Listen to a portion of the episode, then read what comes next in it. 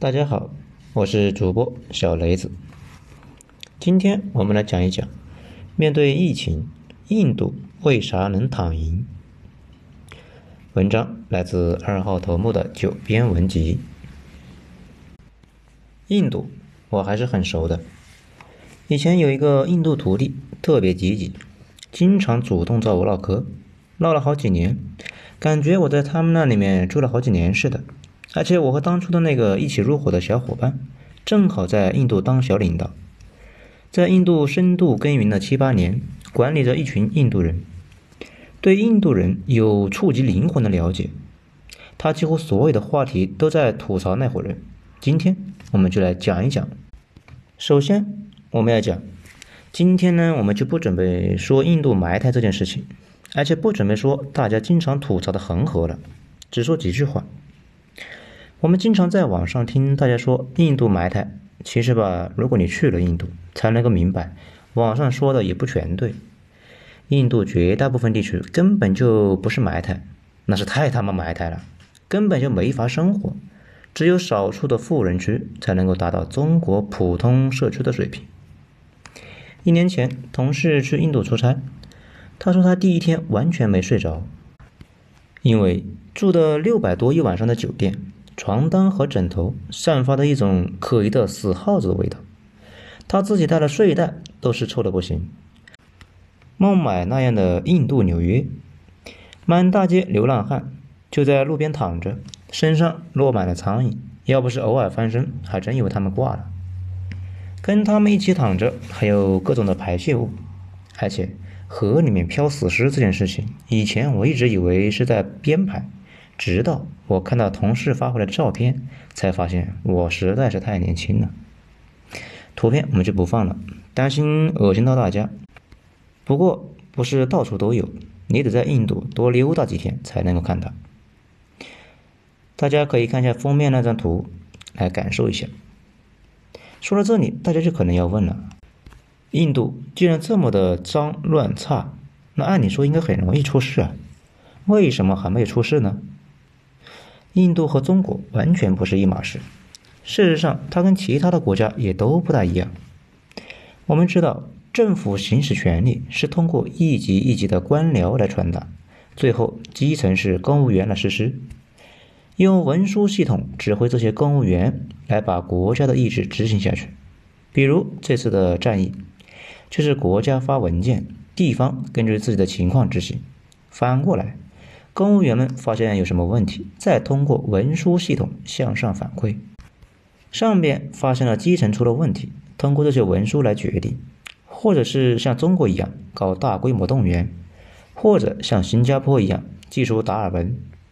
但是印度不一样，印度跟我们前面说过的土耳其有点像，都是二元国家。什么是二元国家呢？就是城里已经跟现代国家没啥差别。但是基层占据人口绝大部分的村里人，就完全是另一个世界。村里面没有官僚，全靠地方上的族长和宗教头目来管理。这倒是很像大清。大清基层的官员派到县官一级，再往下就得依赖各地的乡绅和长老。长老们德高望重，平时管理乡里面，碰上事情要站出来替全村人说话，有时候也叫话事人。这种体制有个好处，就是国家成本低。毕竟养活那么多公务员和官员，那都是需要钱的。但是毛病也很明显，这种模式国家并不知道基层什么情况，两眼一抹黑。所以印度基本所有的领域都是一堆烂账，他们自己也不太能够说明白。这样的国家一般都很分裂，领导也跟个精神病似的。因为他要表现出两个面来，一个是给城里面的市民看，这个时候他就是一个现代领导人，往往是西装革履；还有一个面呢，就是要给村里面的村炮看，这时候领导又像个神棍。大家往往能够看到土耳其的埃苏丹和印度的莫老仙，往往今天很正常，到了第二天就成了个神棍，就是因为他们要同时对付城里的现代市民。和村里面的上古神棍们，身份那就得来回切换。咱们这些外人就经常理解不了，很容易误解，以为他们有病，其实他们的精神严重正常。印度也一样，大家去旅游，往往去的是孟买和新德里这一类的印度非常先进的区域。大家在那种地方的感觉是脏乱差，红绿灯非常少，满大街逆行的车辆，有点像我国十八线小县城放大几十倍之后再加点写字楼什么的，多少能够感受到现代文明的气息。毕竟想办事可以去找政府相关机构。当然了。我国十八线城市那比印度那是干净的多了多，但是到了村里面就完全不一样了。印度国家的机器基本是渗透不到基层，靠的是无数个类似于土邦和部落一样的东西，有点像明清时候的那个造型，皇权不下县，皇权只能给老百姓指挥到县官，再往下就是老百姓自治。你们想一想，一群老百姓有事不找政府。那会找谁呢？怎么自治呢？宗教领袖、地方大佬、大户什么的。所以大家偶尔看印度电视的时候，就能够发现他们村里面会供着一个神婆子那样的人物，有什么事情都去问他，甚至看病也去他那里。这就是没有破四旧的封建遗毒。地方上有人发生了冲突，大家第一反应也不是去派出所，能自己解决那就自己解决，如果解决不了。就去找其他德高望重的大佬，大佬来主持公道。大家可能就要说了，那这不挺好的吗？当然不好。这种情况下，印度基层啥事都不上报，基层发生了什么事情，政府完全不知道，这还以为没事。举个例子，大家就知道了。印度是一个强奸大国，每十三分钟就有一名妇女被强奸，每天有六名妇女被轮奸。但是这个数据不是印度官方统计的，是 NGO 统计的。印度官方数据并不是这样的，强强奸那是并不常见的。为什么呢？因为大家不报警。之前看到过一个数据，印度百分之九十九点八的强奸案不是报警的，都是基层自己解决的。所以印度政府也不知道到底是什么情况。印度不仅强奸不报警，几乎什么事情都在基层自然解决。如果大家有在村里面生活的经验，也发现村民们从来不去派出所，很少有报警这一说，所以印度这个国家就很尴尬，很少有什么事情政府能够在萌芽的状态就给大家注意到，往往是发展到不可控制了才被政府注意到，这个时候再赶紧去灭火。所以我同事这段时间每天都在煎熬，因为整个印度那就跟没事人似的。天天照常上班，也不戴口罩。他现在看谁都像是病毒携带者。我们几个就开导他说：“印度现在还不只是发生一两例嘛？你怕什么？”他说：“你们懂个屁！印度干啥事都非常随缘，不病死个几千人，政府是不一定能够注意到有疫情的。而且这些病死的人，那得是大城市，小地方的人得了病，大家一般以为是他鬼附身了，根本就不去医院。”而且去了医院，也经常是给他驱鬼。印度的医疗那是免费的，但是得有医疗设施，不是？印度很多地方还没通电呢，那可不就是只能靠驱鬼了吗？大家可能觉得很魔幻，其实还好，还有更魔幻的，比如我徒弟，他出身印度婆罗门，属于上等人，上过印度理工学院，会写代码，会配置大型国家级的路由器，那还会弹钢琴。但是依旧掩盖不了他是一根神棍的事实。他不止一次的跟我说，他从小不得病，因为他手上戴着一个小圈圈，是黄色的，不让拍照，有点像我国妹子们手上戴的那种一圈圈的手串。他说在印度，只有他们婆罗门的人才能够戴这种棉质玩意，戴上之后不仅病毒绕道走，而且印度下层人那也得绕道走。如果下层老百姓冲撞了这个东西，那下辈子转世得做肉鸡。大家可能记不住印度的那些阶层叫什么，但是只要记住，印度老百姓最喜欢下辈子当婆罗门，那就可以了。后来他说，印度人跟中国人不一样，对生死看得很开。很多印度人老人们得了病，根本就不去看，那病死就算了。而且在日本和印度。很多老人认为过了六十岁那就不应该吃药，很多人是被药给毒死的。当你看懂了轮回，也就看淡了生死。我知道咱们国家的大部分人，有钱人也很迷信，但是我依旧被他的说辞说的是一愣一愣的。要知道，印度的人均寿命比中国要少八岁，原因还是很明显的。在这种背景下，印度老百姓极其的不相信政府。而且不是中国的这种不信任，中国人往往觉得政府只要注意到问题，下决心解决，那没有解决不了的。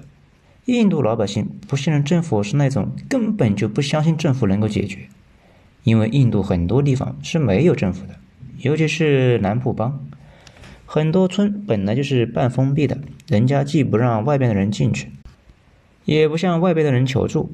之前看过一个印度新闻。说是印度政府去年在南部惊喜的发现一个村子还没有到政府去登记过，村里面的人所有人都是黑户。说起黑户，印度有很多人叫无姓者，也就是不知道自己从哪来的，也不知道自己的年龄，政府也没有登记过这些人。这些人就在大门大户里面的当厨子、当门卫什么的。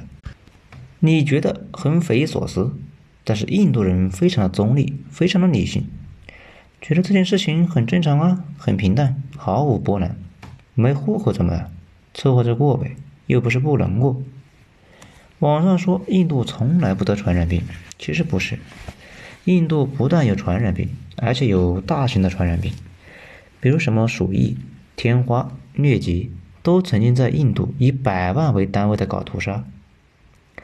而且很多在中国都已经被根除的传染病，在他们那个地方还在肆虐。比如这几年的尼帕病毒、鼠疫、猪流感、甲流、脑炎、禽流感、登革热等疾病都在印度盛行过，有的闹得比较大，印度每年因为猪流感就能死千把人，这还只是官方统计的。我们上面讲了，更多的时候官方根本就统计不到，而且外界也不关心。当然了，除了我们关心，谁还关心印度呢？所以，印度同事非常纠结。现在的印度的情况是薛定谔的病毒，有可能确实印度人的体质特异，可以扛一下这波肺炎病毒或者咖喱抗病毒，但是也有可能已经在基层蔓延了，整个国家处于完全的懵懂之中。而且他怕被灌牛尿，印度人相信那个东西有奇效，既富含营养，又可以滋补心灵。而且，这不是部分印度人的观念，是印度的国家共识。前几天那个总理，印度总理还在说牛尿可以治疗冠状病毒。之后，印度卫生部的人也在提倡牛尿。印度大街上就有卖那种瓶装的牛尿。印度里面很多饮料和饼干里面都加了牛粪和牛尿，全方位的保护印度人的身心。跟印度人打过交道的，你没被气死，那就算你牛逼。印度人做什么事情都好像比较随缘，啥时候都是一副又不是不能过的造型，大不了来生再续，说不定来生还能当婆罗门呢。几年前有件事情让我非常感慨，那件事情到现在都被当成了公司的反面教材。当时印度孟买附近有一个机房设备，不知道为什么停转了。导致几十万人断网一整天，这件事情要是在中国，那是大得不得了的事情，肯定会有一堆人被问责。但是印度人非常无所谓，那个负责的领导人非常的从容淡定。机房只有一把钥匙，但拿钥匙的这个哥们儿死活电话打不通。印度那边的领导维持每半个小时给那个小子打一次电话，过了半天才想起来，那小子就在断网的这个区域里面。又派人去找，我们这边呢，各个厂家的人都快急疯了，当时都担心最后责任掉到自己身上。后来过了一整天，终于找到那个小子，去机房一看，是耗子把电线给啃了，又到处找电线，把电线换了之后，设备终于运转了起来，大家终于长舒一口气。没想到这样的事情后来又发生了三次，为什么呢？因为印度的耗子好像很喜欢电信员。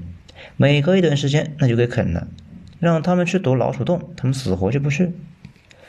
后来我们这边实在是憋不住了，这样弄下去，他们倒没什么事情，我们这边弄不好，那就会被问责。但是又不太相信印度人，于是，在部门里面找了一个他爹是泥瓦匠，他有一年大学暑假在工地上有工作经验，现在在通信工程师，能文能武。他飞到印度买了一袋水泥，去机房把老鼠洞给堵上。那小子在朋友圈拍了一张照片。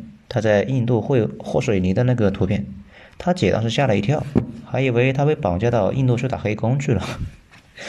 老鼠洞堵上之后，接下来几年反正没再闹老鼠，不过空调又坏了好几次。大家知道，机房里面是空调散热的，空调坏了，那设备就很容易过热烧坏。那个空调到现在都没弄好，毕竟我们这边没有工程师以前装过空调。如果大家跟印度人打过交道，几乎就没法避免的会体会到那种跟印度人打交道的特有的无奈和糟心。一想到整个国家基本上都是这种人，你就知道他们那边的疫情那有多恐怖。比如，一九八四年，印度就发生了一件骇人听闻的重大事件，也就是博帕尔毒气泄露事件。那件事情和我们上面提到的耗子啃到苏州线的事情非常像。也是平时操作不当，现场没有一个负责的人，几个人看着存放有剧毒的农药罐子，竟然比看一只哈士奇还要休闲。美国人给他们搞了几套安全系统，到最后因为成本问题，基本都被停用了。美国人不给力，印度人不上心，果不其然就出了意外，泄露了，直接和间接的死了五六十万人，搞残了二三十万人。而且印度人的记忆那是跟鱼一样，只有几秒。你跟他说个什么事情，一回头就忘了。约好一起做什么事情，几乎就没有准过点。甚至他们的火车、飞机那也是不准点的。火车晚点一两个小时，几乎那都是日常。同事有一次在印度转车，火车晚了将近三个小时，他彻底绝望了。没想到下一趟直接晚了五个小时。他还在车站吃了个印度泡饼，看了一个小时的猴子，那车才来。不过车进站只停了十五秒，要不是他练过，那都不一定能够上车。但是印度人需要你的时候，却往死里面催，而且好像是一种文化。印度人知道自己同胞不太靠谱，所以就学会了严于律人，但是就缺乏一种严于律己的习惯。能够糊弄，那就糊弄。更厉害的是，印度人有一种奇怪的同化能力。我们之前讲过，伊斯兰教那样讲究平等的宗教，进了印度之后，也打上了明显的印度特色，竟然也分级了，变成了印度特色的伊斯兰，匪夷所思啊！同事就是他，天天骂印度人不靠谱、没信用、不准时，然而自己在那边待了好几年之后，也变成了这么一个人。回国之后，大家请他吃饭，他从来就没准点过。这也是为什么江湖上有流言说，你们公司如果雇佣了一个印度人，弄不好再过一段时间，全公司就会变成了印度人。尽管同事变成了一个印度人，不过他对印度的批评还是非常尖刻的。他说，印度政府的话一句都别信，倒也不是他们故意撒谎，是他们完全没个谱。从上到下没谱，几乎没有认真的。那几个核心大点的城市还好那么一丢丢，毕竟要长期跟老美打交道，天天被美国人修理，那多多少少那还是能够长点心的。其他人那就是一群奇葩。前段时间从印度人回到武汉撤回去七百人，他们自己说自己一个都没检查出来，可能是真的没检查出来，也可能是根本就没查，或者抽样查了几个。甚至有可能是用错了试纸，这个事情在印度这个谜一样的国家，什么都能发生。去过印度的很多中国小伙伴都有一个共同的感受，那就是只有印度人才能够当好印度人。众所周知，印度是这个地球上最两极分化的国家之一，富人富的离谱，穷人嘛凑合着过呗，又不是不能过。印度的不公平体现在所有的层面，我们公司的员工在印度一般是得病之后去私立医院，印度普通的老百姓一般得去公立医院。他们的公立医院的原则就是手头有啥拿啥治。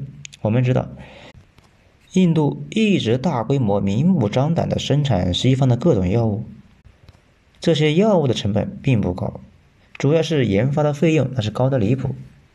印度不用研发，直接生产，而且不用支付巨额的专利费，所以医疗成本一下子降低了很多。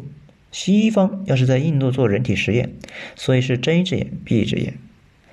这样有个明显的好处：如果你知道自己是什么病，需要什么药，而那个药正好能够在印度生产，印度这个时候那就成了天堂。全世界各地的人到印度去旅游医疗，玩的就是这个东西。你想想啊。经常五六千一盒的药，在印度就能卖到五六百。此外，如果你有钱，在印度也还是不错的。印度的顶级私立医院有很多的医生都是在美国培训的，无论是涵养还是素质都非常过硬，还没有美国那么贵。当然了，那也不便宜。《生活大爆炸》里面的几个主角，那个印度人是最有钱的，因为他爹是一个印度妇科大夫。想也不用想就知道是私立医院的。印度的医生往往有钱到让你怀疑人生。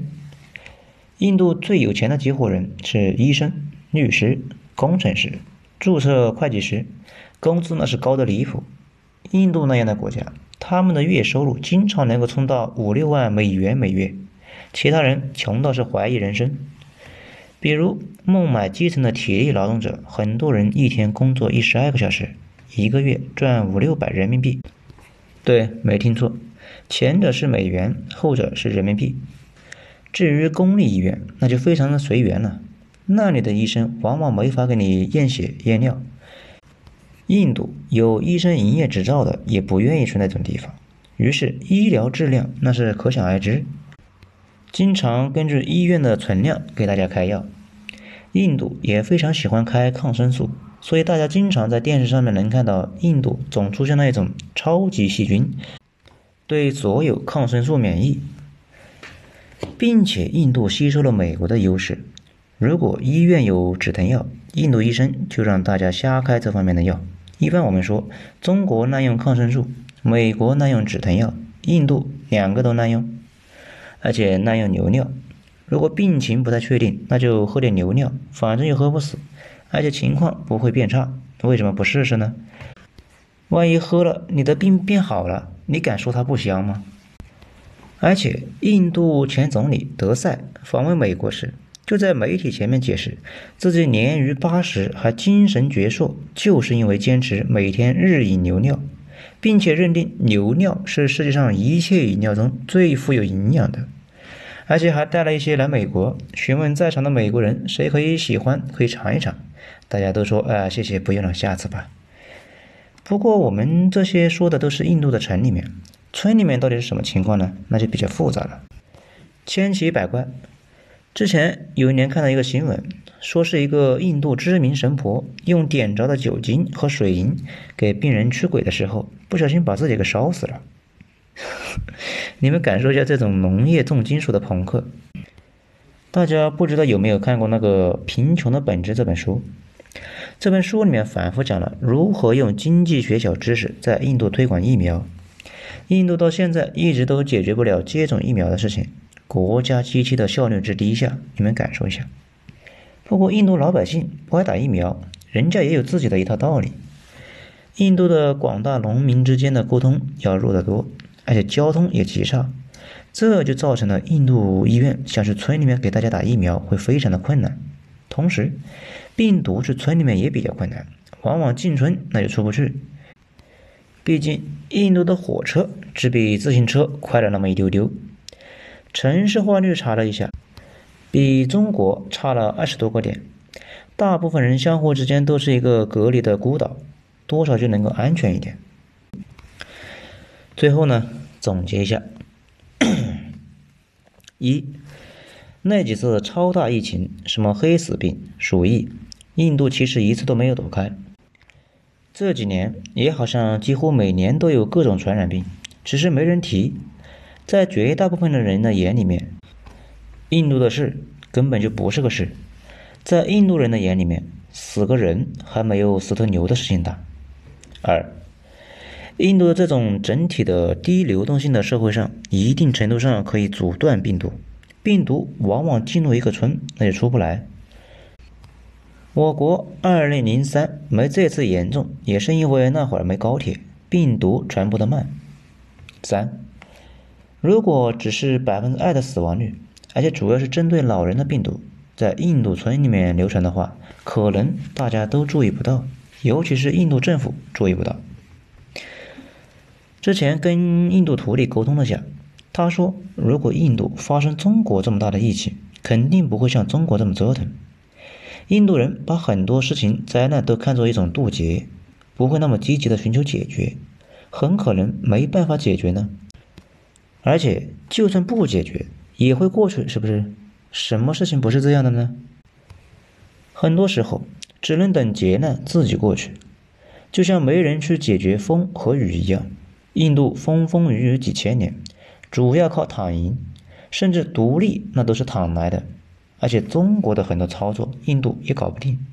比如一声令下，全国进入近乎戒严状态，物资还能够继续供应，印度根本就不会做类似的尝试。只要一直不做，大家就不知道印度其实做不到。